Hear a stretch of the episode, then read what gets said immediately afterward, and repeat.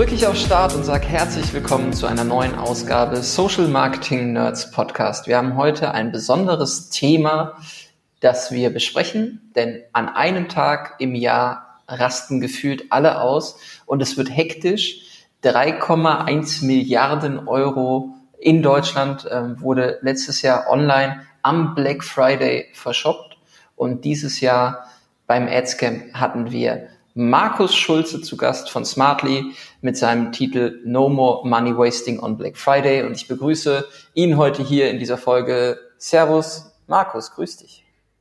Hi Jan, grüß dich, freut mich dabei zu sein. Du bist ja ähm, gern gesehener Gast beim Adscamp, äh, warst jetzt schon ein paar Mal dabei, bist aber auch regelmäßig hier im Podcast zu hören. Äh, das heißt, der ein oder andere Zuhörer oder die ein oder andere Zuhörerin wird dich kennen. Vielleicht, äh, ich weiß gar nicht, hörst du regelmäßig unseren Podcast? Auf jeden Fall. Also sobald die Folge rauskommt, äh, wird die eigentlich tatsächlich immer durchgehört direkt. Okay. An dieser Stelle wäre jetzt auch ein Nein irgendwie doof, ne? ja, das hast du jetzt zugesagt. Aber nee, ich, ja, ich höre mir tatsächlich ähm, sehr, sehr gerne immer an, weil es auch immer ähm, neben den Infos, die da tatsächlich drin sind, ähm, auch immer sehr unterhaltsam ist. Ja.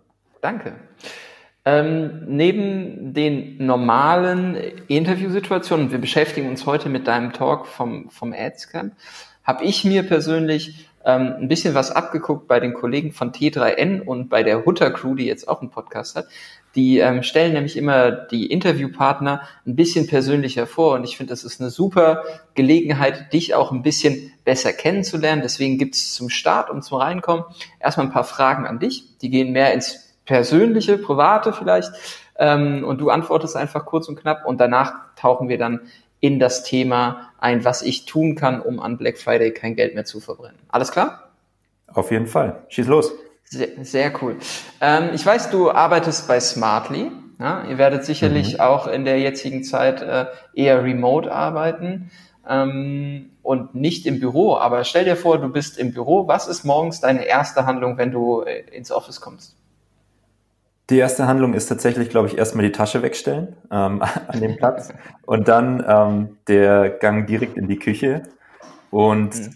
dann einmal auf die Kaffeemaschine zu drücken und dann ein kleines Frühstück vorzubereiten, ähm, was sich sehr stark immer unterscheidet. Also einmal ist es dann äh, irgendwie ein belegtes Brötchen, was ich dann eben entsprechend vorbereite oder okay. auch mal irgendwie ein Müsli. Ähm, relativ variierend dann, aber von dem her ist sozusagen erstmal die Basis schaffen, ähm, weil ich im Büro dann auch immer frühstücke. Ähm, dass ich da dann, also, ja. dass ich das dann wo, wo, sitzt, ja. wo sitzt ihr in Berlin? Wir sitzen direkt an der Friedrichstraße und im Sommer ist das auch wirklich richtig toll, ähm, weil wir direkt den Blick auf den Bahnhof Friedrichstraße haben. Von dem her ist das im Sommer auch gut, weil dann kannst du nämlich direkt auch, wenn du noch direkt am Morgen kommst, schön noch ähm, die Sonne die Morgensonne sozusagen auch ein bisschen genießen, weil dann ist es noch nicht ganz so heiß und dann eben so ein bisschen das Treiben unten auf der Straße beziehungsweise im Bahnhof dann so ein bisschen beobachten auch. Hm, okay, das ist dann auch da am Deutschen Theater und so die Ecke, ne? Das ist so. Ja, es ist ähm, wirklich. Berliner Schauspielhaus ist, da Berliner Schauspielhaus ist, da, ne? Genau so. Ja, ja, genau. Also von dem her direkt an, am Bahnhof. Ähm, wir sehen, sind eigentlich direkt neben der S-Bahn oder den Zügen sogar. Ist sehr, sehr gut von der Lage, man kommt super gut hin und ähm, ja, man hat sehr, sehr viel um sich herum. Ja, ähm, du hast viele Daten auch um dich herum, weil ihr als Smartly ähm, ein Tool-Anbieter seid für das Thema Performance Marketing. Ähm, ja. Da können wir auch gleich noch ein bisschen mehr drauf zu sprechen kommen. Jetzt ähm, erlaube ich mal, mir die Antwort nicht, also nicht ganz vorzugeben, aber Smartly ist auf die nächste Antwort auf jeden Fall nicht darf nicht deine Antwort sein. Äh, wel, aber welches Tool außer Smartly kannst du denn im, auf welches Tool kannst du im Arbeitsalltag nicht verzichten? Also man muss es, glaube ich, dann auch zweigeteilt betrachten. Das eine ist natürlich die Hardware, das ist ähm, ganz klassisch natürlich ähm, ja das Smartphone. Da ist bei mir iPhone und dann äh, MacBook im Einsatz. Ähm, andererseits natürlich die Software. Was bei mir sehr, sehr viel genutzt wird, ist natürlich ähm, Gmail als Mailprogramm und dann dadurch auch die ganze G Suite. Ähm, das ist sehr, sehr wichtig für mich. Und das andere ist dann natürlich auch interne Kommunikationstools, wie bei uns jetzt äh, Slack im Einsatz ist oder dann aber auch ähm, alles, was irgendwie CRM ist hinsichtlich Salesforce dann oder auch Tableau um intern dann eben entsprechend Daten auch zu analysieren. Da bin ich sehr, sehr viel unterwegs. Ähm, und natürlich trotzdem auch unser äh, eigenes Tool, muss ich sagen, weil dadurch natürlich ähm, werden onboarde ich Kunden, ähm, unterstütze die Kunden dann da entsprechend drin. Deswegen ist das für mich eigentlich auch unausweichlich, dass ich äh, Smartly tatsächlich selber nutze. Du bist jetzt Customer Success Manager, wenn ich das richtig äh, ausspreche. Das heißt, du hilfst ja auch da euren Kunden dann dabei, erfolgreiche Kampagnen im Tool zu schalten. Das heißt, wahrscheinlich 80 Prozent der Arbeitszeit verbringst du dann auch im Tool selber, oder?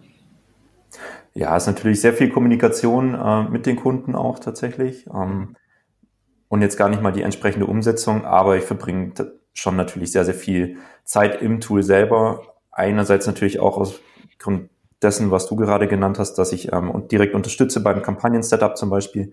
Andererseits natürlich auch, um mich selber dann ähm, so ein bisschen im Tool nochmal weiterzubilden, einfach um auch immer so ein bisschen unterschiedliche Use Cases auch abzubilden und ähm, sich Gedanken zu machen, wie das dann den Kunden entsprechend weiterhelfen kann oder natürlich auch, wenn wir ein neues Feature bei uns integrieren, um es einfach mal auszutesten. Das muss man natürlich auch regelmäßig machen. Ja. Okay. Ähm, eine abschließende Frage, wenn du jetzt schon den ganzen Tag irgendwie im Tool unterwegs bist äh, und dich selber auf den Netzwerken so tummelst, ähm, wie schaffst du es abends abzuschalten? Das ist bei einem guten Essen immer. Ähm, also okay. meine Verlobte und ich, wir, wir kochen beide sehr gern und das ist dann immer auch sehr gut und da wechseln wir uns sehr regelmäßig immer ab und das ist immer sehr gut, wenn man dann einfach auch mal ja, einfach schön kochen kann und dann das auch genießen kann im Anschluss und dann tatsächlich ähm, ja auch eine gute Serie oder ein sehr guter Film ähm, ist das immer sehr gerne. Ist natürlich jetzt aktuell ein bisschen bedingter auf eher zu Hause, aber natürlich dann auch gerne draußen essen. Ähm, und mein Lieblingsthema ist tatsächlich so ein bisschen auch Craft Beer, was ich mit dem Alex ja auch gemein habe. Und ja. das ist äh, auch natürlich eins der tollen Dinge an Berlin, weil du dann hier eine sehr große Auswahl hast und dann natürlich auch gerne mal hier in Berlin, ähm, wenn wir es wieder dürfen, dann auch ein schönes Craft Beer. Die Einladung nehme ich sehr gerne an. Ich kann mich an das Adscamp 2019 erinnern, wo wir äh, ein spontanes Bier-Tasting abends noch äh, nach dem Networking am Kreisverkehr am Kiosk hatten. Das war auch äh, sehr unterhaltsam auf jeden Fall. Wir haben jetzt eben, ähm, hast du schon gesagt, du verbringst sehr viel Zeit im Tool, du analysierst sehr viel, ihr nutzt Tableau, um Datenpunkte zu erfassen. Und das war auch so ein bisschen der, der Anlass für deinen Talk beim Adscamp. Wir sind vor ein paar Monaten in die Diskussion gegangen und haben dir einen Vorschlag gemacht, hey Markus, äh, ihr sitzt auf so einem riesen Datenberg ähm, und alle rasten aus, wenn es um das Thema Black Friday geht, weil man doch mh, auf einen Punkt alles sehr ähm, akkurat stehen haben muss, damit es dann auch funktioniert. Und haben dich gebeten, an der Stelle einmal in das Tool zu gucken und uns so ein bisschen aufzuzeigen, was auch auf eurem, auf, anhand der Nutzung jetzt von eurem Tool und der Advertiser, die auf eurem Tool unterwegs sind, ähm, passiert zu Black Friday, was, was sie so machen. Und das hast du dann auf dem Adscamp sehr schön am zweiten englischsprachigen Tag ähm, vorgetragen und gezeigt. Ähm, wir machen den Podcast ja jetzt auf Deutsch. Deswegen äh, orientiere ich mich jetzt ein wenig an englischen Folien. Äh, verzeiht mir, liebe Zuhörer, wenn ich zwischendurch mal ein bisschen Denglisch spreche. Ähm, das sollte man aber, das passiert halt einfach. Ähm, wenn ich jetzt an Black Friday denke, dann denke ich an einen Tag, der liegt im November. Ja, das ist immer sehr, das ist gefährlich, weil die Zeitperiode ist noch sehr lange bis dahin. Ja, und ähm, dann sagt man, man schiebt, also wir, schieben ja auch gerne Dinge mal auf ne, und sagen, ja, das kommt schon irgendwann äh, und ich habe es auf dem Schirm, ich habe es auf dem Schirm und dann ist der Tag da. Ähm, nehmen wir mal an, wir bereiten, fangen uns jetzt an vorzubereiten. Was kann ich denn deiner Meinung nach tun als Advertiser jetzt konkret, um für den Black Friday vorbereitet zu sein? Also wichtig sind ähm, zwei Themen. Und das Ganze spielt immer darauf hinaus, dass man sehr viel analysiert. Das erste Thema ist natürlich dann, dass man einerseits jetzt auch anfängt bereits zu testen, dass man mhm. hier dann zum Beispiel auch aktuelle Aktionen fährt, ähm, wie zum Beispiel ein Mid-Season Sale, um zu gucken, welche Kommunikation könnte denn am besten in diese, in diese Zielgruppe dann passen, wenn ich auch einfach meine Aktion promoten möchte. Und das zweite ist natürlich, was ich immer machen sollte, ist, dass ich mir ansehen sollte, was hat in der Vergangenheit bereits gut funktioniert. Also sprich, aus den vergangenen Jahren die Learnings rausziehen und anhand dessen eben mit den angepassten Möglichkeiten, die sich jetzt dann heute vielleicht dann neu bieten, dass man da dann was Neues ausprobiert, ähm, aber dann immer die bisherigen Learnings auch als Basis setzt. Ähm, mhm. Und sich dann natürlich auch überlegt, okay, jetzt habe ich die Learnings generiert, welche Ziele habe ich denn dann daraus? Ähm, wir müssen, man muss sich immer überlegen, nachdem du gerade auch schon gesagt hattest, Black Friday ist eigentlich komplett verrückt, weil wirklich die CPMs und auch CPCs, eigentlich steigt das alles, was die Upper Funnel Metriken sind, steigt wirklich sehr, sehr stark an. Allerdings steigt natürlich hinten raus auch dann wieder Conversion Rate. Und dessen muss man sich bewusst sein und darauf basierend dann auch schon mal so erste Kalkulationen vielleicht eben anhand der Learnings aus den vergangenen oder aus den vergangenen Jahren dann auch erstellen, um hier, sich hier dann bewusst zu sein, wie möchte ich agieren? Möchte ich dann einerseits zum Beispiel ähm, herangehen und schauen, ich möchte einfach nur einen gewissen Umsatz erzielen, der aber dann innerhalb einer bestimmten Zielvorgabe ist. Sprich, ich bin so ein bisschen auch einfach eingeschränkt, ähm, möchte aber einfach nur ein kleines bisschen mehr Umsatz mitnehmen. Oder bin ich einfach komplett offen und möchte so viel Umsatz wie möglich generieren, solange das noch halbwegs auch vertretbar hinsichtlich ähm, zum Beispiel einer Kur bzw. einem ROAS ist. Mhm, okay. Jetzt sind wir natürlich in der jetzigen Zeit, ähm, also meine persönliche äh, Hypothese ist, ähm, aufgrund der aktuellen wirtschaftlichen Lage wird gerade so ein Thema wie, also das ist, ja preissensibel, ja, also die Leute ja. kaufen ein für Weihnachten, vielleicht sind die ähm, Geldbeutel zu Q4 bei den Konsumenten nicht so prall gefüllt wie letztes Jahr. Ähm, das heißt, da muss man natürlich auch erwartungstechnisch ein bisschen gucken, was wirklich geht ne? und ist irgendwie die Kur oder der, das Umsatzvolumen auf dem gleichen Niveau ähm, erzielbar. Ähm, und man muss natürlich auch sagen, je stärker man eine Promotion-Phase, also je, je stärker der Discount wahrscheinlich ist, desto eher werden die Leute dann noch zusätzlich getriggert werden, an Black Friday einzukaufen. Also wenn, wenn man jetzt sagt, ja, okay, ich bereite was vor, auf Basis der, der letzten Daten, also der, der zugrunde liegenden Daten von letztem Jahr. Da muss man da, glaube ich, vorsichtig sein. Als Unternehmen, was jetzt komplett neu startet, was bis jetzt Black Friday nicht mitgenutzt hat, ist es, glaube ich, eine sehr gute Chance, nochmal zusätzlich in die Abverkaufsargumentation zu gehen, zum Weihnachtsgeschäft dann hin, oder? Ja, stimme ich dir auf jeden Fall zu. Ist ne, also was du gerade angesprochen hast, ist jetzt aktuell natürlich ein bisschen tricky, das Ganze auch zu kalkulieren. Da stimme ich total mhm. zu. Deswegen ist dann eben so die Learnings aus dem vergangenen Jahr, dass man eben guckt, okay, wie ist dann so das Verhältnis auch über die Monate gewesen? Wie hat sich dann vielleicht eine Kur auch entwickelt? Um, und wie viel inkrementellen Umsatz konnte ich dann zum Beispiel am Black Friday beziehungsweise in dieser gesamten Woche dann auch erzielen? Und dann aber mit der aktuellen Performance, dass man da natürlich dann auch so ein bisschen sich überlegt, wie ist denn meine aktuelle Performance im Vergleich zum vergangenen Jahr und dass man das dann so ein bisschen auch ins Verhältnis setzt. Um, das hilft auf jeden Fall, um, um da dann vielleicht auch ein gutes Ziel rauszubekommen für dieses Jahr an Black Friday. Was wären so klassisch, so Klassiker, die du schon mal im Vorfeld testen würdest? Also du hattest jetzt gerade schon Mid-Sale angesprochen. Das wäre dann im Prinzip die Höhe des Rabatts oder die Art und Weise der, der Botschaft. Oder was würdest du noch zusätzlich in so einen, so einen Test mit einbeziehen? Ja, also Kommunikation grundsätzlich, also quasi eine Ad-Copy, wie du sagst, Preis, Kommunikation, ja, nein, soll ich den Rabatt sehr in den Vordergrund stellen? Ähm, Geht es vielleicht darum, dass ich vielleicht eher ein Bundle, sprich was extra kommuniziere? Das kommt natürlich darauf an. Dann aber auch wichtig ist natürlich das Thema Creative.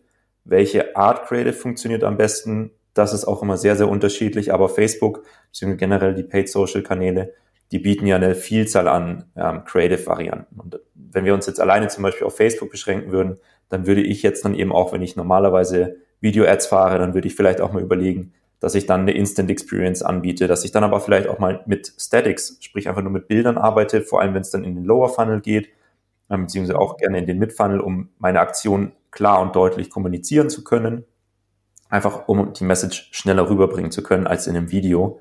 Und somit kann man dann jetzt eben auch schon so ein bisschen rumspielen, um die, das bestperformende Creative dann rauszufinden. Okay. Ja, das äh, Creative-Thema ist tatsächlich was, was, was äh, beim Testen ja irgendwie prädestiniert ist und auch die Werbeformate. Aus Dienstleistersicht muss ich äh, da appellieren oder die Learnings von, von uns aus den letzten Jahren ist, äh, kommuniziert dem Kunden eine klare Deadline, bis wann die Creatives da sind, damit ihr am Ende nicht vor äh, die Wahl gestellt werdet, friss oder stirb, mach jetzt mit dem, was du hier hast, die Kampagne irgendwie performant.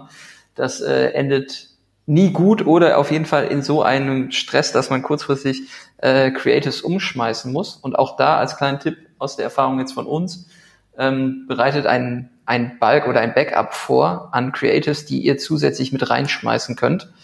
Weil, äh, ja, wenn man dann äh, in der Phase ist, dass man die Kampagne laufen lässt und merkt, dass man zusätzliche Creatives braucht, aber die nochmal extern über eine Agentur erstellt werden, dann wird es auch äh, schwierig. Ähm, dieses Thema Deadline-Kommunikation ist ja auch was, was du sehr, äh, sehr transparent aufzeigen konntest.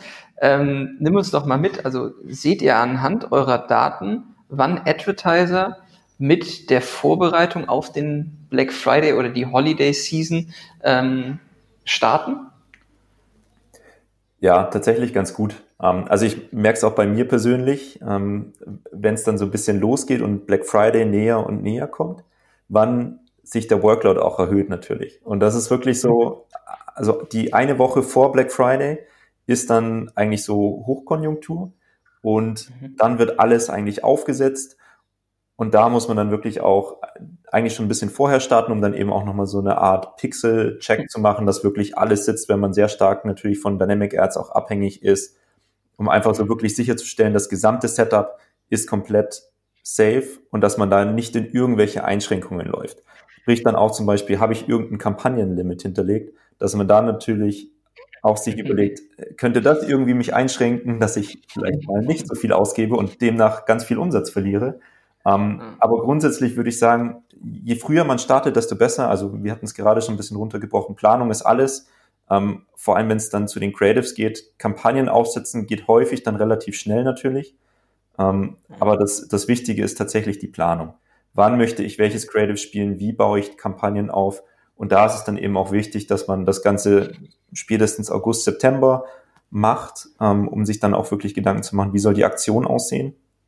und sich dann im Oktober ähm, konkret auch ans Zielgruppenaufbauen schon machen kann. Weil das sind eigentlich so, sagen wir mal, die letzten 60 Tage so ein guter Zeitraum, wenn man auch auf Purchase-Events natürlich geht, um dann so ein bisschen diese Leute dann in ja, Upselling zu bringen und dass man da dann sich dann eben an die Zielgruppenaufbau-Geschichte macht, ähm, aber dann eben zum Beispiel auch an die Creative-Erstellung direkt und sich dann früh genug dann auch an, nochmal an die finalen Themen ranwagt, wie Pixel-Setup, ähm, Katalog-Check, dass das alles komplett durch ist, dass man dann in einer, in der Woche vor Black Friday, dass man dann auch wirklich konkret mit den Kampagnen anfängt und dass man die dann entsprechend in der Woche von Black Friday zum Beispiel launcht, äh, entweder mit einer Teaser-Kampagne, dass man das dann macht, ähm, um dann zum Beispiel am Black Friday Wochenende oder auch nur am Black Friday die entsprechenden Anzeigen auszuspielen oder dass man eben dann auch direkt ähm, mit Beginn des Montags zum Beispiel eine Black, Black Week Aktion auch fährt. Ähm, da gibt es unterschiedliche Varianten,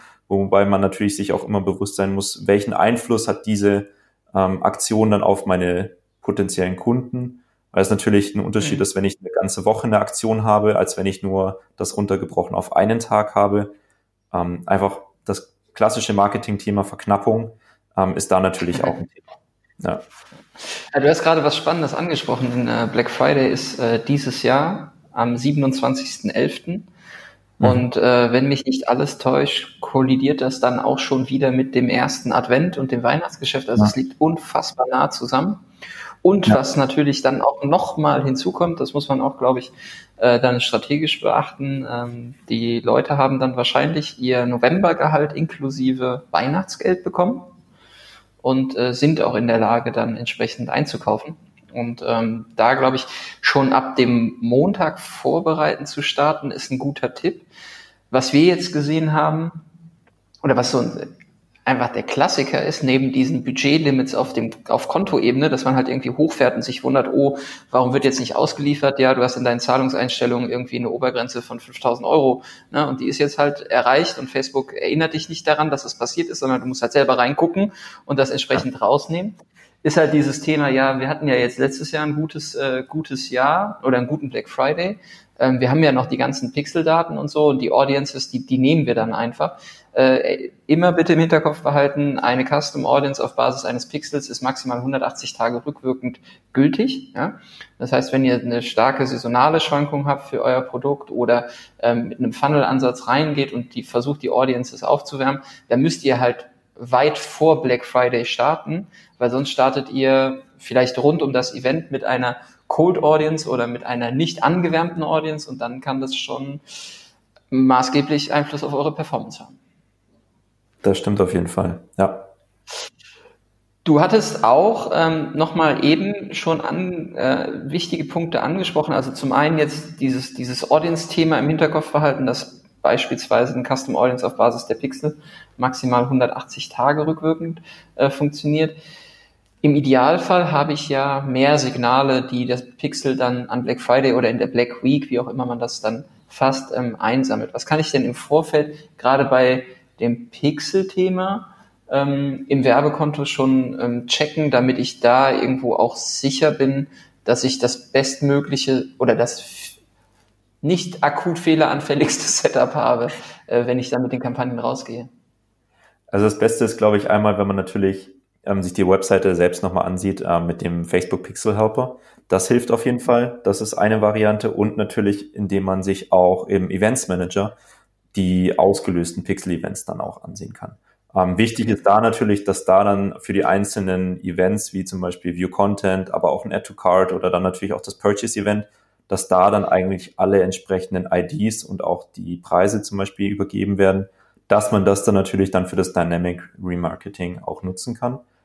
Ansonsten sieht das dann natürlich relativ äh, schwarz aus, wenn man sich darauf verlassen möchte. Wenn die IDs dann auch nicht zueinander passen, das ist auch nochmal man, manchmal ein Fehler, ähm, weil dann zum Beispiel eine Item Group ID vielleicht im Pixel übergeben wird, die dann aber gar nicht so im Feed hinterlegt ist. Ähm, da muss man einfach so ein paar Stolperfallen beachten. Das geht aber natürlich mhm. entsprechend, wenn man das auch vor, vorab nochmal prüft.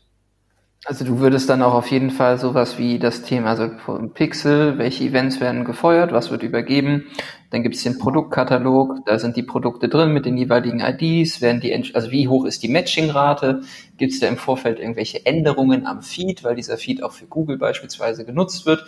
Ähm, das sind halt alles so Dinge, die man im Vorfeld ganz klar vorbereiten kann und nicht irgendwie in der Hektik von Black Friday dann irgendwie noch versucht, irgendwie gerade zu ziehen. Ne?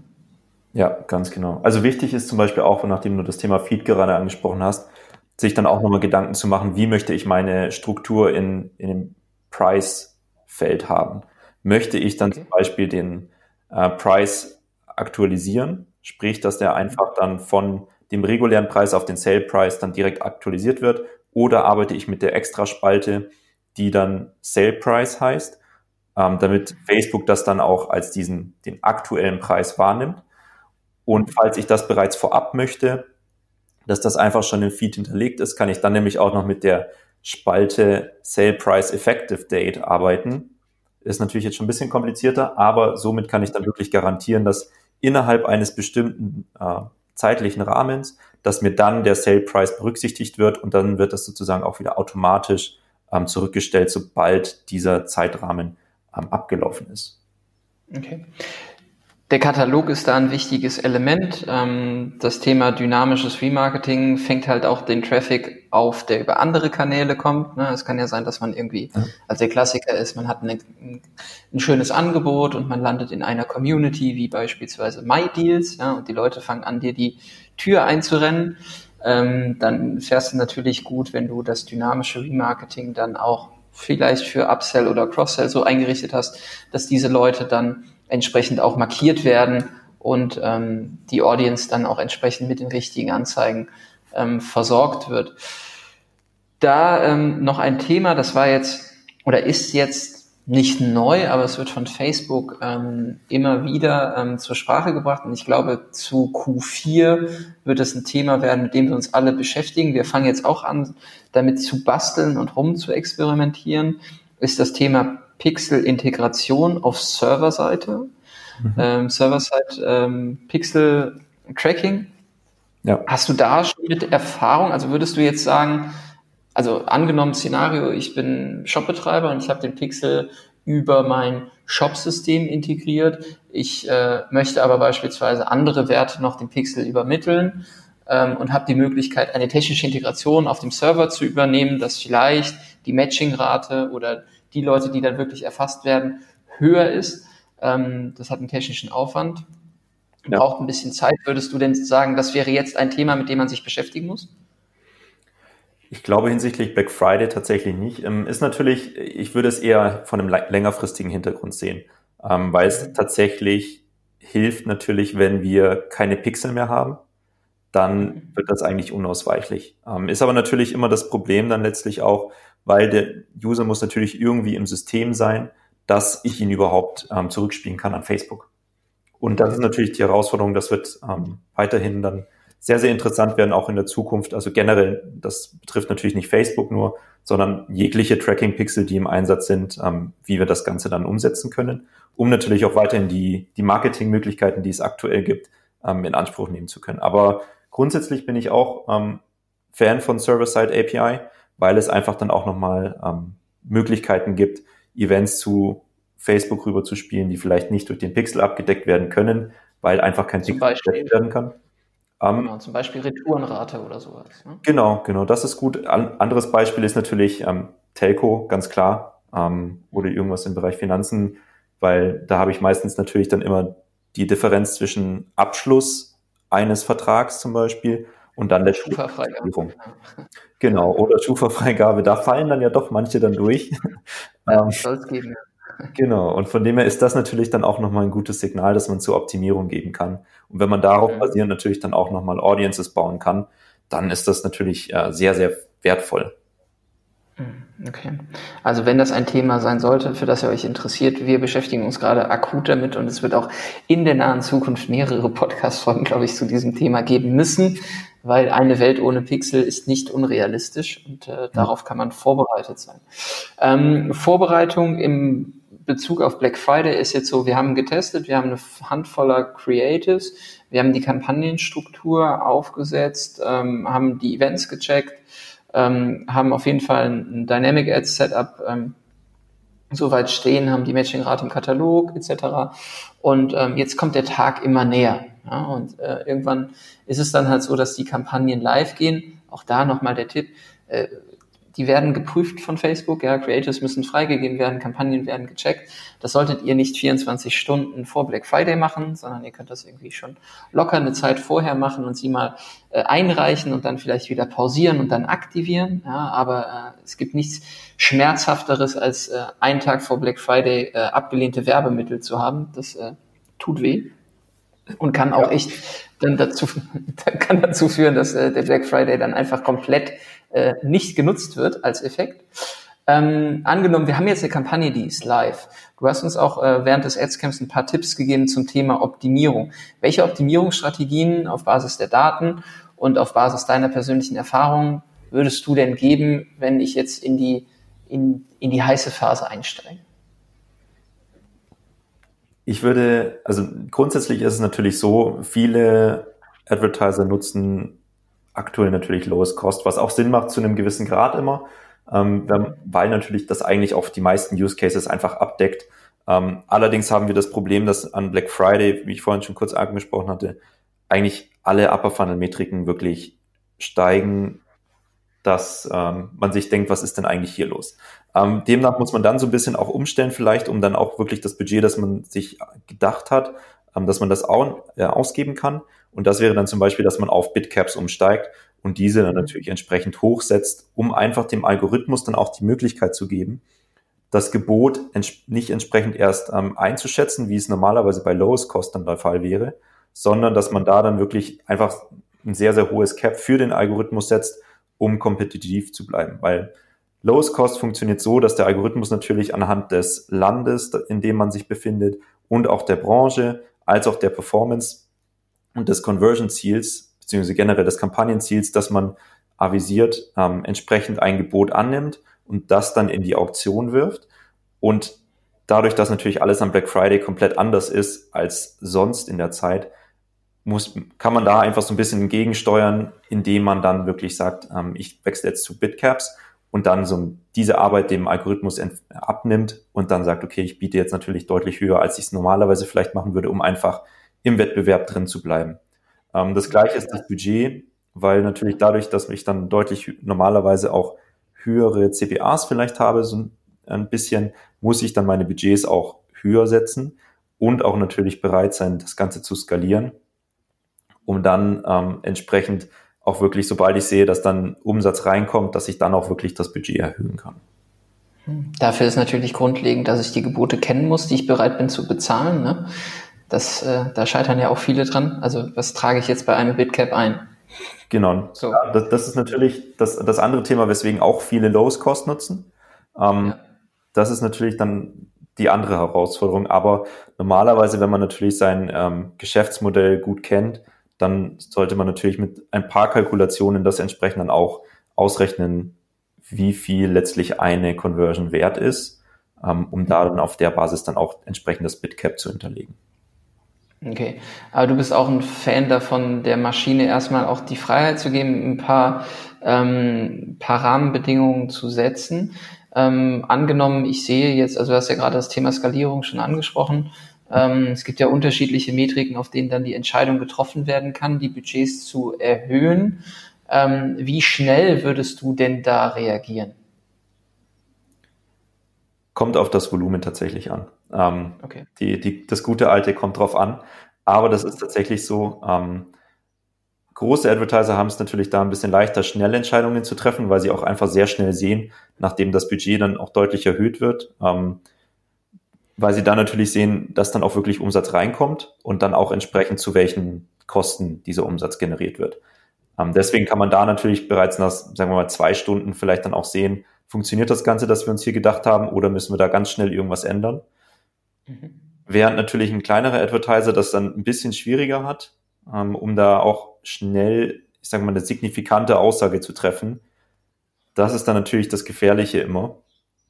Aber das sehe ich jetzt auch tatsächlich gar nicht mal unbedingt als Grund an, dass man dann jetzt ähm, gar nicht zum Beispiel in den ja, am Black Friday werben soll mit einer besonderen Aktion, sondern muss ich mich vielleicht ein bisschen einfach nur fokussieren auf eine bestimmte Zielgruppe, weil ich dann eben nicht in die, in die Masse reingehen kann, weil ich dadurch vielleicht zu viel Streuverluste auch hätte, sondern dass ich da dann auch wirklich versuche, meine Zielgruppe, die mir wirklich, ich sage mal, nahe steht oder die mich zumindest entfernt kennen, dass ich mich auf die fokussiere und da dann eben die Performance mitnehme, weil ich dann eben vielleicht in dem großen Markt nicht 100% die Chance hätte, ähm, um da dann auch wirklich Erfolg zu haben.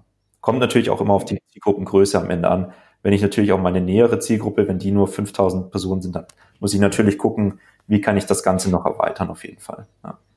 Oder ist vielleicht ein anderer Kanal der Kanal, der mich an den, äh, zum Erfolg bringt. Ne? Also genau, wenn ich jetzt meine genau. 5000 5000 Personen kenne und ihnen allen persönlich einen Brief schreiben kann, weiß ich nicht, ob das nicht vielleicht sogar kostengünstiger ist dann am Ende. Könnte tatsächlich sein. Ich glaube auch, solche Methoden sind vielleicht in der heutigen Zeit so ein bisschen unter dem Radar, weil, also wenn das gut gemacht ist, kann ich mir vorstellen, dass das auch dann richtig cool ist ähm, und Erfolg bringt. Würdest du denn, ja, würdest du denn bei den Kampagnen jetzt, also gerade auch bei der Skalierung, ähm, siehst du das, dass, dass Advertiser da dann sehr viel automatisieren und ähm, dem System einfach Regeln vorgeben und das dann ineinander greift und automatisch hochfährt? Oder ist der Optimierungsaufwand dann eher ein wirklich reaktiver, dass ich mir das angucke und dann einfach auf Basis der, der, der Kennzahlen immer wieder neu entscheide, ob ich äh, erhöhe oder, oder Budget irgendwie verringere? es kommt, glaube ich, stark darauf an. Also bei großen Advertisern ist natürlich, wenn man auch vor allem in mehreren Ländern unterwegs ist, kannst du das mhm. Ganze natürlich schwer überblicken. Ähm, ja. Sondern würdest du den ganzen Tag rund um die Uhr nur daran sitzen und die Performance dir ansehen und dann was machen. Ähm, deswegen kann man sehr viel im Voraus auf jeden Fall mit Regeln, klaren Regeln dann auch arbeiten. Ist natürlich dann auch immer wichtig, dass man die entsprechende Anzahl Conversions bekommt um sich dann auch wirklich darauf verlassen zu können, okay, sobald ich X Conversions bekommen habe, dann möchte ich mir den CPA zum Beispiel ansehen und wenn dieser größer X ist, dass ich dann entsprechend eine Handlung durchführen lasse. Zum Beispiel Budget erhöhen, falls der CPA im Rahmen ist oder dann eben vielleicht mir jetzt nur eine E-Mail-Benachrichtigung schicken, falls es nicht so ist, damit ich mir dann überlegen kann, was mache ich denn überhaupt. Aber sonst läuft das relativ viel tatsächlich sozusagen auf Autopilot. Ähm, ist aber natürlich dann zum Beispiel auch so ein, eine meiner Aufgaben, da dann entsprechend zu unterstützen und zu überlegen, welche Regeln setzt man auf, was macht Sinn, wann zu ändern und zum Beispiel auch eine Regel könnte natürlich sein, okay, ich habe jetzt Phase 1 sozusagen in der Kommunikation für die Black Friday-Kampagnen, dass ich dann einfach nur ab einem gewissen Zeitpunkt auch neue Anzeigen hinterlege, weil dadurch, dass ich natürlich meistens ähm, den Budgetdruck entsprechend erhöhe, würde es dann auch vielleicht so eine Ad-Fatigue ähm, deutlich schneller reinbringen und dann die Leute nicht mehr darauf reagieren lassen, weil natürlich jeder wird ähm, von Black Friday-Aktionen zugebombt, wenn ich mal sagen möchte. Ähm. Und alles ist eigentlich zu plakatiert. Dementsprechend muss man natürlich sich auch überlegen, okay, wenn Nutzer darauf vielleicht nicht reagieren, dann muss ich eben entsprechend noch einen Plan B oder Plan C haben, ähm, so wie es natürlich immer mit dem Testen ist, weil es kann natürlich immer sein, dass ein Creative vielleicht nicht funktioniert, dann aber das zweite, das man reinnimmt, das schlägt auf einmal natürlich ein. Das kann auch sein. Ähm, dementsprechend viel mit Regeln arbeiten und ähm, bereit zu sein, auch zu reagieren. Aber es ist natürlich immer wichtig, dass man die Zahlen auch äh, im Blick hat. Aber es glaube ich, von keinem wirklich verlangt, dass man um drei Uhr nachts ähm, dann dran sitzt oder eben dann auch noch um elf Uhr abends, aber dass man dann entsprechend die Regeln bereits gut aufgesetzt hat und sich darauf verlassen kann, dass die dann auch entsprechend greifen. Oder man hat halt eben ein vernünftiges Tool, wenn man auf mehreren Märkten unterwegs ist und ein bestimmtes Budget ähm, verwaltet, dann kann man sich ja auch gerne bei dir dann sicherlich melden. Auf jeden Fall, das immer gerne. ähm, da ist jetzt noch ein Thema ähm, bei der Moderation vom Adscamp. Wir haben ja danach so ein Q&A gemacht und dann gab es auch aus der Zuschauerschaft eine Frage zum Thema, wenn sich die Preise am Black Friday oder in der Black Week so erhöhen, ähm, würdest du dann raten, ähm, das Advertising einzustellen? Jetzt hast du eben schon gesagt, du würdest jedem raten, in irgendeiner Form auf so ein Angebot zu gehen. Andererseits kann es halt auch dazu führen, dass du irgendwie überrollt wirst. Ne? Ähm, angenommen, ich bin jetzt ähm, so, ich bin irgendwo im B2B-Bereich unterwegs und möchte Leads einsammeln und meine Zielgruppe ist trotzdem irgendwie ein bisschen breiter. Ich habe aber nicht die Möglichkeit, an Black Friday irgendein Bundle oder ein Angebot oder irgendeine Aktion rauszuhauen. Würdest du dann sagen, lasst es sein für eine Woche und ähm, wartet ab, bis sich der ganze Zirkus wieder beruhigt hat? Oder würdest du sagen, ähm, auf gar keinen Fall einstellen, weiter, weiter dabei bleiben? Ist eine sehr schwierige Frage zu beantworten. Ähm, ja. Also es kommt, glaube ich, auch grundsätzlich natürlich immer auf die Branche an, in der man sich befindet. Manchmal kann man auch nicht wirklich ein Angebot sich ausdenken. Das ist natürlich auch manchmal der Fall. Ähm, ja. Grundsätzlich würde ich sagen, also ich würde es nicht 100% immer einstellen, weil es natürlich immer auch vielleicht Leute gibt, die trotzdem weiterhin interessiert sind. Ähm, mhm. Und es ist natürlich auch, wenn wir vor allem natürlich auf die Paid Social Plattformen gucken, dann ist da natürlich auch immer der Fall, dass da Algorithmen dahinter sind. Und wenn wir die ganzen Kampagnen jetzt einfach pausieren, mhm. dann ist es natürlich auch der Fall, dass dann alles wieder neu generiert werden muss. Vor allem bei Facebook, wenn wir jetzt natürlich die äh, sagenumwobene Lernphase uns ansehen, dann ist das ungefähr so, wenn man nach sieben, bis zu sieben Tage, wenn man dann eine Kampagne wieder reaktiviert, dann muss die Lernphase nicht neu angestoßen werden, aber eben nach diesen sieben Tagen dann ist eigentlich sozusagen die Lernphase wieder von neu, ähm, ja. sie neu startet. Das ist natürlich ein Bereich. Allerdings muss man da vielleicht, also sehr schwer zu beantworten, weil auf der anderen Seite muss man auch wieder berücksichtigen, dass wenn natürlich alles sehr, sehr verrückt wird zu diesen Tagen, dass wir dann auch entsprechend den Algorithmus mit unseren regulären Kampagnen natürlich dadurch verwirren, dass wir nicht die normale Performance wahrscheinlich bekommen, weil Nutzer einfach das Interesse wahrscheinlich komplett verschieben. Mhm. Demnach ist es sehr, sehr schwer zu beantworten und ich glaube, es gibt gar keine ähm, gute Aussage dazu. Das ja, es ist, es ist schwierig. Ne? Ja. Genau, aber es liegt, es liegt ja irgendwo auf der Hand. Ich würde auch persönlich eher sagen, ähm, man muss auf jeden Fall damit rechnen, dass die Annahmen der Preise, also dass man nicht im November überrascht wird, dass es jetzt auf einmal teurer ist. Ne? Genau. Ähm, dass man das im budgetär auch mit einplant. Und ich glaube, gerade wenn man halt nicht in die, in die Promo-Sale-Geschichten, in den ganzen Zirkus einsteigen kann, dass man sich dann halt vielleicht auf ein kontinuierliches Retargeting der bereits angewärmten Audiences verlässt und halt nicht irgendwo großen Upper Funnel versucht in der Zeit anzuschieben, weil das dann tatsächlich doch wahrscheinlich erheblich teurer wird als zu einer anderen Zeit. Aber wenn die Leute natürlich schon irgendwo mehrere Berührpunkte mit der Marke hatten und kurz davor stehen, dir ein Lied zu geben oder äh, mit dir Kontakt aufzunehmen, äh, dann werden sie das ja nicht sein lassen, weil jetzt Black, Black Friday ist, sondern sie haben ja weiterhin irgendwie die Ziele im Unternehmen, die sie erreichen müssen oder das Bedürfnis, sich vielleicht mit einer bestimmten Dienstleistung zu befassen. Aber ich würde es ja. dann, glaube ich, vom, vom Setting her irgendwo auf einen, auf einen, auf einen Mid-Funnel oder auf einen Lower-Funnel reduzieren und nicht in, den, in, in die Upper-Funnel Welt dann, also gerade nicht irgendwie da irgendwie einen Start für eine neue Kampagne in einer komplett neuen Zielgruppe ansetzen. Das wäre jetzt, ja. glaube ich. Ja, stimme ich dir zu. Also ich würde mich, wie gesagt, ähm, auch nicht unbedingt auf neue Audiences dann konzentrieren, weil das Problem ist, wahrscheinlich sind die inkrementellen Kosten dafür viel zu hoch, ähm, sondern wirklich ja. darauf fokussieren, wer mich schon kennt, ähm, da wirklich das Interesse sozusagen einfach immer kontinuierlich weiter abschöpfen, vielleicht dann eben ein bisschen verringern, einfach ähm, den Druck dann auch rausnehmen, um dann vielleicht auch zu vermeiden, dass man Geld unnötig ausgibt, ja. Was noch ganz spannend ist äh, vom Creative-Ansatz her, wir hatten das letztes Jahr bei ein paar äh, Kunden, die dann gesagt haben, ey, wir kommunizieren proaktiv, dass wir halt nicht bei Black Friday mitmachen. Das hat halt überhaupt nicht funktioniert. Ne? Also in der Zeit dann zu sagen, so, hey, Black Friday ist irgendwie nur Konsumtag und äh, wir lassen es sein, dann, dann lasst es auch wirklich sein und schaltet dafür keine Anzeigen. Weil das, äh, das funktioniert dann nicht. Wenn alle um euch rum irgendwie mit geilen Angeboten rausgehen, dann, dann wird es schwierig so so rational denken die Nutzer dann leider doch nicht. Markus, ähm, vielen, vielen Dank für deine Zeit. Ähm, ich glaube, wichtige Erkenntnisse auch jetzt ähm, nochmal zusammengefasst. Ähm, der Zeitpunkt ist genau jetzt, sich einen Plan zu machen und in die Vorbereitung zu gehen. Ähm, es kann nicht, es gibt nichts Schlimmeres als zwei Tage vorher äh, irgendwie die Kampagne bauen zu müssen und noch zu überlegen, welche Creatives dann da an den Start gehen sollen ähm, setzt lieber die Gebot, also seid euch bewusst, was ihr bereit seid zu bieten und geht nicht auf Lowest Cost, sondern lieber auf ein Bitcap und ähm, fangt an, viele Creatives im Vorfeld zu bauen, zu testen, verschiedene Botschaften zu überlegen, dass ihr dann aus einem Repertoire schöpfen könnt, wenn es soweit ist und äh, auch wenn der Druck dann steigt und die Frequenzwerte schnell hochgehen, dass ihr entsprechend Werbemittel auch nachlegen könnt. Habe ich irgendwas vergessen, Markus? Ich würde sagen, man, man sollte nicht vergessen, was wir vorhin schon kurz angesprochen hatten, nachdem Black Friday dieses Jahr extrem spät ist, ähm, ja. wirklich überlegen, wie könnte dann diese Strategie, die ich mir für, für Black Friday überlege, wie kann ich die dann auch nutzen, um wirklich ein erfolgreiches Weihnachtsgeschäft ab, zu absolvieren? Und natürlich dann auch überlegen, was mache ich mit den Käufern, die wirklich am Black Friday gekauft haben, weil es natürlich dann auch häufig der Fall ist, dass die dann entweder sehr, sehr preissensibel sind oder dann auch bereits Geschenke für andere gekauft haben. Und das ist natürlich jetzt nicht ein Black Friday-Thema mit denen, die Geschenke gekauft haben, sondern auch natürlich im gesamten Weihnachtsgeschäft wirklich auch eine Strategie überlegen, wie spricht man die nochmal an?